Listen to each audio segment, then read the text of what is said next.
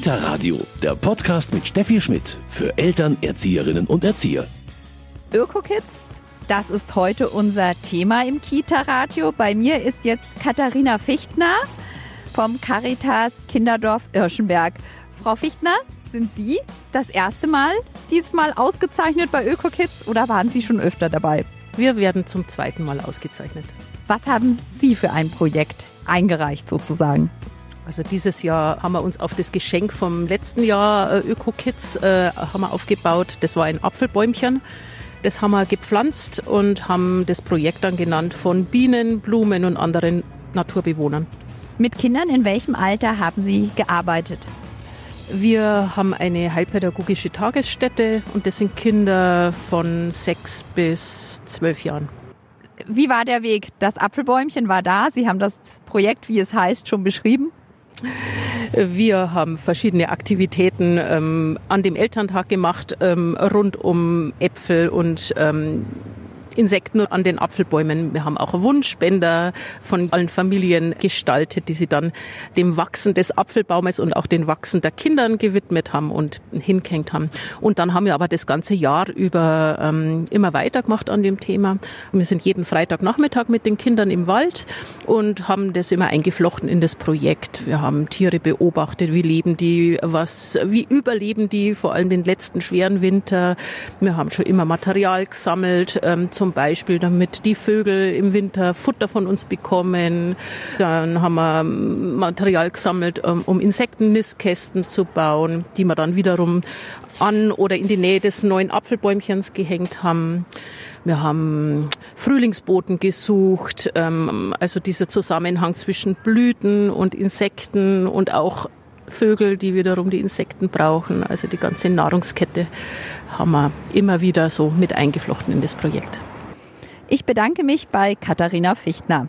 Und wir schauen uns heute ÖkoKids ein bisschen genauer an und sagen Ihnen auch, was Sie tun können, wenn Sie vielleicht auch dabei sein wollen bei ÖkoKids.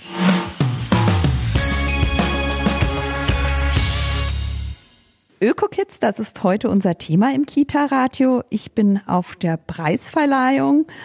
Bei mir ist Carmen Günnewig vom Landesbund für Vogelschutz in Bayern e.V. Grüß Sie. Hallo, grüße Sie. Frau Günnewig, ÖkoKids gibt es seit 2011. Richtig, wir sind schon im neunten Jahr und machen zum neunten Mal diese Verleihung, die Zertifikatverleihung. Und nächstes Jahr haben wir fast ein kleines Jubiläum mit dem zehnten Jahr. Wie ist der Landesbund Vogelschutz auf diese Idee gekommen, so einen Preis auszuloben, auszurichten? Wir sind schon lange in der Umweltbildung tätig. Der LBV ist da Vorreiter und hat schon sehr früh mm, in Elementarpädagogik auch Sachen entwickelt, die für den Bereich Thema Natur, Umwelt damals wichtig war. Und wir haben uns immer weiterentwickelt und dann kam die Idee, es passieren schon so viele tolle Sachen in den Kitas, es ist nur nicht sichtbar. Und das sichtbar zu machen, das führte dazu, dass wir ÖkoKids ins Leben gerufen haben. Wie läuft es jetzt genau ab? Man kann sich bewerben? Es ist keine Bewerbung, es ist eine Anmeldung. Man meldet sich an und sagt, wir machen schon einiges. Wir haben eine Idee, wir wollen mehr machen und meldet sich bei ÖkoKids an. Das ist jetzt auch schon möglich für 2020. Und dann haben die Kitas oder die ähm, Erzieherinnen, Erzieher die Möglichkeit, im Frühjahr eine kostenlose Fortbildung zu besuchen, einen Tag lang, um zu wissen, was steckt dahinter, was ist Bildung für nachhaltige Entwicklung, welche Themen werden da berührt, was ist mit diesem sperrigen Begriff. Und dann führen sie in ihren Einrichtungen Projekte durch, die im weitesten Sinne mit Nachhaltigkeit zu tun haben.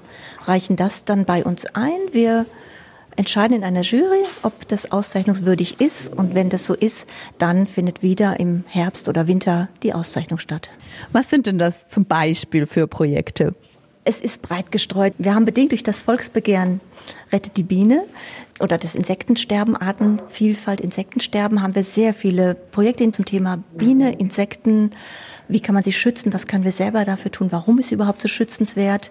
Wir haben sehr viel Müll- und Plastikprojekte. Auch da merkt man gerade ein Umdenken, dass jeder das Thema Plastik verinnerlicht und sich überlegt, was können wir selber tun, wo müssen wir mm, reduzieren und uns einschränken.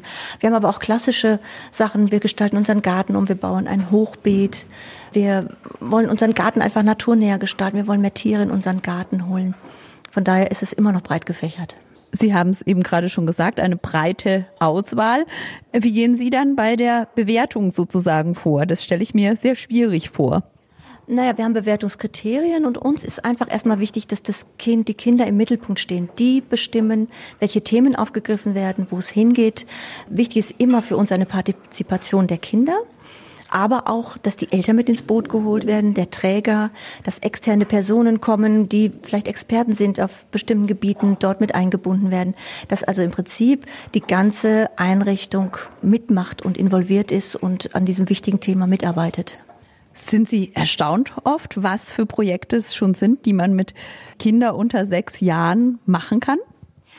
Ich bin tatsächlich erstaunt. Vor allen Dingen bin ich erstaunt, dass auch Krippenkinder, wir haben sehr viele Krippeneinrichtungen, die mittlerweile mitmachen.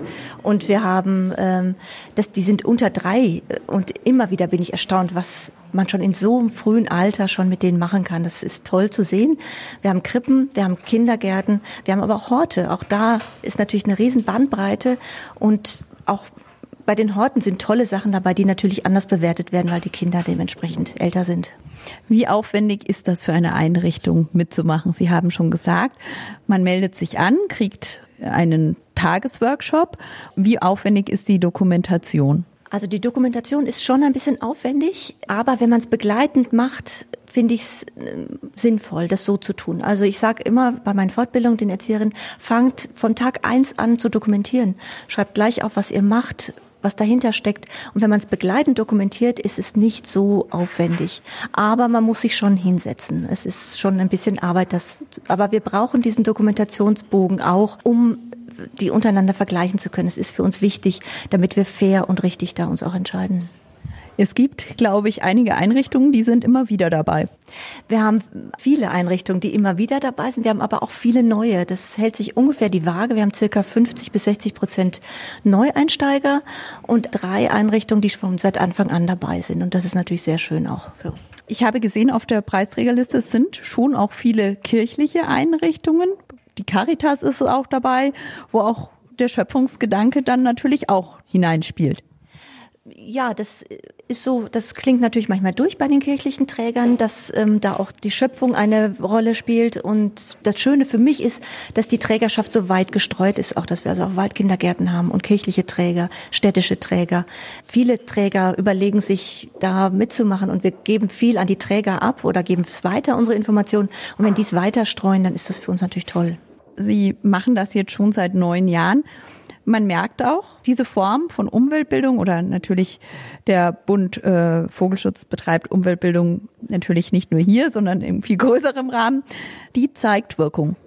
Auf jeden Fall. Also die zeigt Wirkung. Wir haben viele Anfragen. Es wird immer weitergetragen. Es kommt immer mehr in den Medien auch, weil es im Moment auch eine Zeit ist, wo das Thema Nachhaltigkeit eine ganz große Rolle spielt. Und wenn schon die Kleinsten anfangen, das ist ein Augenmerk. Also da legen die Medien auch sehr viel Wert drauf und das ist toll. Dadurch werden wir bekannter und ähm, es ist eine tolle Sache.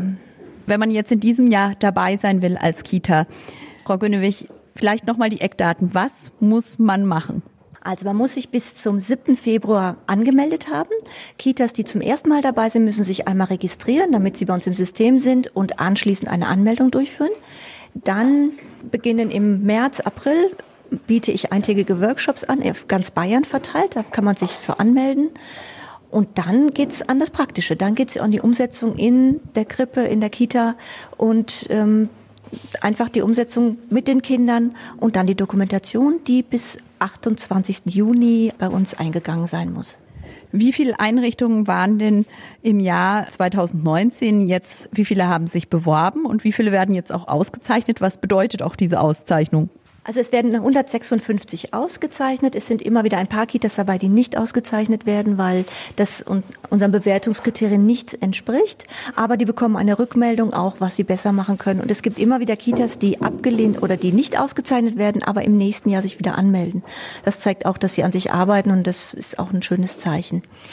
Und wenn man ausgezeichnet wird, Sie machen das an verschiedenen Standorten, dann kriegt man eine Urkunde und darf an diesem Tag auch teilnehmen, auf dem Sie ja ganz viele Workshops auch anbieten. Also wir machen keine reine Auszeichnungsveranstaltung, sondern wir nennen es eine ähm, Fachtagung, weil wir immer noch einen Fachvortrag haben. Dann bieten wir Workshops an, dass die Erzieherinnen, Erzieher auch noch die Möglichkeit haben, einen Workshop zu besuchen über zwei Stunden. Und dann wird, kommt der bayerische Umweltminister und überreicht dann die Zertifikate. Und das ist, ähm, machen wir an zwei Orten, weil wir so viele Einrichtungen haben, machen wir es einmal immer in Nordbayern und einmal in Südbayern. Ich bedanke mich ganz herzlich bei Carmen Günnewig vom Landesbund für Vogelschutz in Bayern. Und eine Workshopleiterin habe ich auch bei den Öko-Kids besucht. Bei mir ist Heidi Töngens. Sie haben einen Workshop gerade gestaltet für die Erzieherinnen und Kinderpflegerinnen und Pädagogen zum Thema unverpackt Leben. Um was ging es da? Es ging hauptsächlich darum, Erfahrungen im Einkauf auszutauschen und dann zu schauen, bei welchen hauptsächlichen Erfahrungswerten wir Alternativen anbieten kann, bei denen wir uns gar kein Plastik erst nach Hause holen. Sozusagen nicht das Plastik einkaufen, sondern das eigentliche Produkt.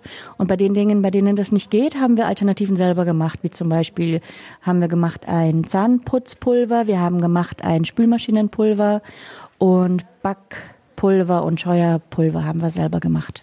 Wow, also Sie haben da jetzt schon stehen, alle möglichen Sachen, Soda, Zitronensäure. Braucht man viel, um beispielsweise so ein Spülmaschinenpulver, sagten Sie, herzustellen? Braucht man nicht, nein. Grundsätzlich braucht man fünf Hausmittel, um alles herzustellen, was man zu Hause und für die grundlegende Körperhygiene braucht. Wir haben Spülmaschinenpulver gemacht, da braucht man drei Mittel. Das ist Waschsoda, Sauerstoffbleiche und Zitronensäure. Und wenn man die in einem bestimmten Verhältnis zusammenmischt, hat man sein gängiges Mittel ersetzt und tut der Maschine was Gutes. Und das muss ich auch nicht jedes Mal, wenn ich einmal waschen will, frisch anmischen. Das kann ich mir so ein bisschen auf Vorrat zubereiten. Das können Sie ganz genauso machen. Das ist eine bestimmte Zusammensetzung, die kann ich mir in kleinen Teilen oder aber auch in ganz großen Teilen machen. Hab dann einen Vorrat, den ich mir luftdicht zu Hause aufbewahren kann. Wie geht das jetzt da zum Beispiel? Sie haben jetzt die Zutaten schon genannt. Ich, ich spreche jetzt von Teilen, denn die Teile darf jeder variieren. Es sind ein Teil Zitronensäure, die entkalkt und zieht Fette, zwei Teile Sauerstoffbleiche und zwei Teile Waschsoda. Wenn man das zusammen mitmischt und ein bisschen schüttelt, hat man die perfekte Mische. Und für einmal Waschen in der Spülmaschine braucht man einen Esslöffel ins normale Pulverfach. Ähm, und die Zutaten, kriegt man die in der Apotheke oder wo geht man da hin? Ich glaube, man kann die auch in der Apotheke beziehen. Ja, da sagen Sie mir was ganz Neues. Ich beziehe die gerne in biologischer Version, deswegen gehe ich in Bioläden. Zum Beispiel die Sauerstoffbleiche kann man in Bioläden kaufen. Die Zitronensäure kann ich in jeder Drogerie kaufen, außer ich möchte sie tatsächlich komplett biologisch kaufen, dann beziehe ich sie woanders. In äh, diversen Unverpacktläden zum Beispiel. Das Waschsoda, das kann ich auch von einem Bioladen beziehen. Und Sie haben ja gesagt, fünf Bausteine sind es nur, mit denen ich fast alles bauen kann. Mhm. Genau, die ersten drei hatte ich schon genannt. Das ist Waschsoda, Sauerstoffbleiche und Zitronensäure. Und die zwei fehlenden sind dann noch Natron und Seife. Bei der Seife würde ich eben immer darauf Wert legen, dass die palmölfrei ist. Deswegen keine Kernseife, sondern Aleppo oder Marseilla-Seife. Das haben Sie schon gesagt, Sie und Ihre Workshops. Wie kommen Sie dazu? Ich bin Referentin freiberuflich für unverpacktes Leben. Das beinhaltet jetzt genau so was wie heute eben, so ein Workshop mit Erwachsenen, die das sich ähm, anschauen möchten, wie das geht, alternative Mittel zu machen, aber auch für Eltern-Kind äh, bin ich zu haben. Upcycling, das bedeutet einfach aus vermeintlichem Abfall wieder was Neues zu machen oder eben schon mit Kindern solche natürlichen Mittel herzustellen, weil das die besten Nehmer sind sozusagen, die das dann gleich von Grund auf lernen können und nicht erst wie wir nach 30 Jahren umlernen müssen. Ich bedanke mich ganz herzlich bei Heidi Tönges, die hier den Workshop Unverpackt Leben bei ÖkoKids geleitet hat. Dankeschön. ÖkoKids, das ist heute unser Thema im Kita-Radio. Ich stehe jetzt hier mit Ina Horlbeck vom Caritas Integrationskindergarten Regenbogen. Frau Horlbeck, ich fange mal mit Ihnen gleich an. Auch für Sie gibt es dieses Jahr bei ÖkoKids eine Auszeichnung. Es ist nicht die erste. Genau, wir freuen uns sehr, dass wir auch in diesem Jahr äh, wieder eine Auszeichnung erhalten, jetzt schon zum dritten Mal hintereinander. Das ist besonders Frau Fritzemeyer zu verdanken, die in unserer Einrichtung das Projekt betreut und mit ganz, ganz viel Engagement in unserer Einrichtung zum Thema Nachhaltigkeit, Ökologie, jetzt auch in Verbindung mit Tablets, mit digitalen Medien, ganz, ganz viele Aktivitäten macht. Und äh, es ist äh, ganz toll zu erleben, äh, wie das den Kindergartenalltag bereichert. Und wir sind sehr stolz, dass wir wieder eine Auszeichnung bekommen. Julia Fritzemeyer ist Umweltpädagogin. Sie leiten das Projekt im Integrationskindergarten Regenbogen. Frau Halbeck sagte gerade schon, Umweltbildung und Tablets, wie geht das jetzt zusammen? Ja, ich nutze genauso wie ich mein Taschenmesser in der Zeit draußen im Wald nutze, so hole ich auch als Werkzeug ab und zu mal das Tablet raus und können damit natürlich Fotos machen, aber auch ähm, Geräusche aufnehmen, machen sogar kleine Trickfilme oder Trickfilmchen. Ich nutze es halt so als äh, Werkzeug tatsächlich. Und Sie bekommen sozusagen die Auszeichnung sogar für zwei Häuser. Genau, ich bin äh, an zwei Tagen eben in dem Integrationskindergarten Regenbogen tätig, aber an einem Tag auch im Caritas Integrationskindergarten St. Josef in Nordschwabing. Was war denn das jetzt im Integrationskindergarten Regenbogen für ein Projekt, das Sie 2019 gemacht haben? Ja, also das Hauptprojekt ist, äh, es dreht sich ja im Grunde immer um meine kleine Assistentin, die Handpuppen Wildbiene Sumsi. Und mit der gehe ich hauptsächlich raus in die Natur, in den Wald, auf die Wiese und so weiter. Aber ich beschreibe jetzt gerade für die Öko-Kids-Dokumentation immer mein Schwerpunktthema. Und das war dieses Jahr eben dieser Einsatz der Tablets in Verknüpfung mit der Umweltbildung das kann ich Sie vielleicht fragen, Frau Holbeck, wie ist da auch ähm, die Reaktion der Eltern, auch gerade wenn man dann sagt, man macht mit Tablets Umweltbildung? Die erste Reaktion ist natürlich erstmal, oh mein Gott, jetzt die Tablets in den Kitas, äh, das Kind sitzt doch zu Hause schon genug äh, vor dem Bildschirm und ich versuche eigentlich es möglichst davon wegzubekommen und jetzt machen sie auch noch sowas. Also ich glaube, das ist eine ganz normale Reaktion. Aber wenn Eltern dann erleben und sehen, was die Kinder mit den Tablets bei uns erleben, nämlich äh, dass wir eben genau den Gegenpol dazu bilden wollen, dass das Kind vor einem Bildschirm sitzt und irgendwas konsumiert, sondern dass wir einfach ganz natürlich dieses Tablet in den pädagogischen Alltag mit einbauen wollen, um solche Dinge wie Kreativität, Entdeckungswillen und äh, diese Neugier der Kinder zu bereichern mit den äh, digitalen Medien. Und genau dann sind die Eltern total erstaunt, dass das zusammengehen kann und dass das was Positives sein kann und da wollen wir so ein bisschen auch Pioniere sein, um dieses schlechte Image da auch vielleicht ein bisschen ähm, rumzudrehen und zu sagen, also digitale Medien in Kitas sind eben nicht noch mehr Konsum äh, von irgendwas Vorgefertigten, sondern es soll eben, so wie Frau Fritzemeyer gesagt hat, ein ganz natürliches Instrument der pädagogischen Arbeit sein, da wo es Sinn macht und da wo es angebracht ist. Und wir versuchen deshalb auch das Tablet eben nicht in einer Tablet-Stunde einzubinden, sondern einfach da, wo es Sinn macht und wo es passt passt.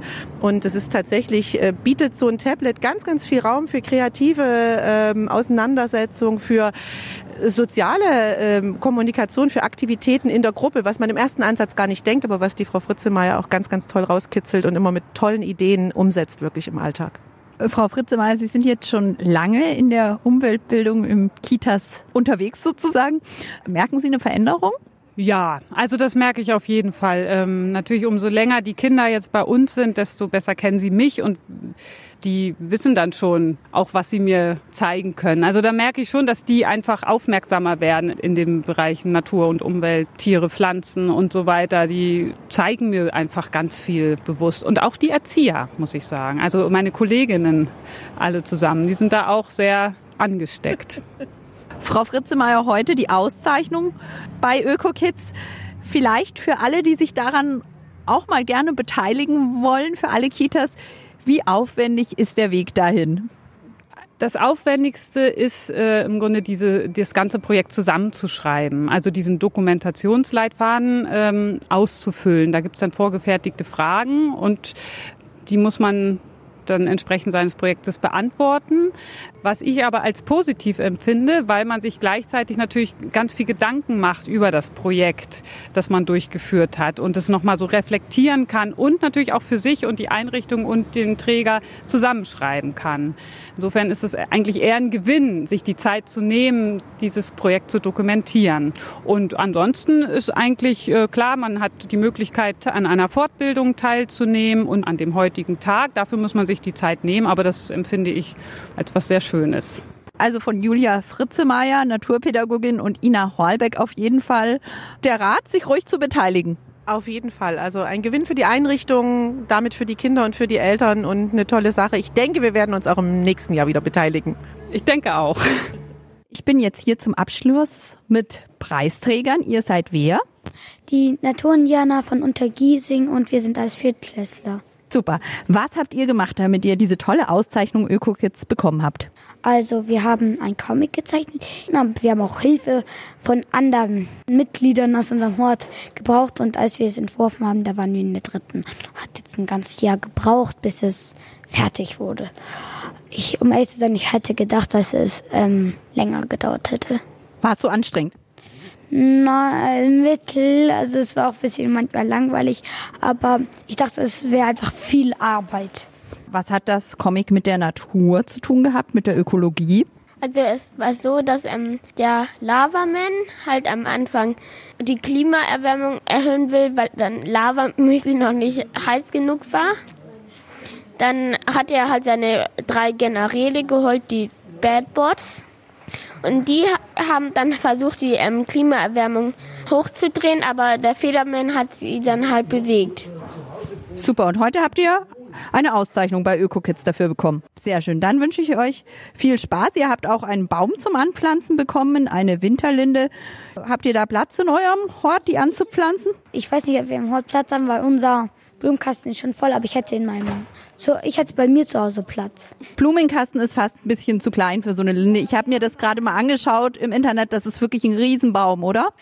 Ja, also ich glaube, Linden können schon gar nicht ungroß werden und im Gegensatz zu anderen Blumen oder Bäumen sind sie sehr kälteunempfindlich. Wir hätten auch noch Platz im Pausenhof von der Schule. Dann werdet ihr auf jeden Fall ein schönes Plätzchen für diese Linde finden und, und herzlichen Glückwunsch zu dieser Auszeichnung. Mein Name ist Steffi Schmidt.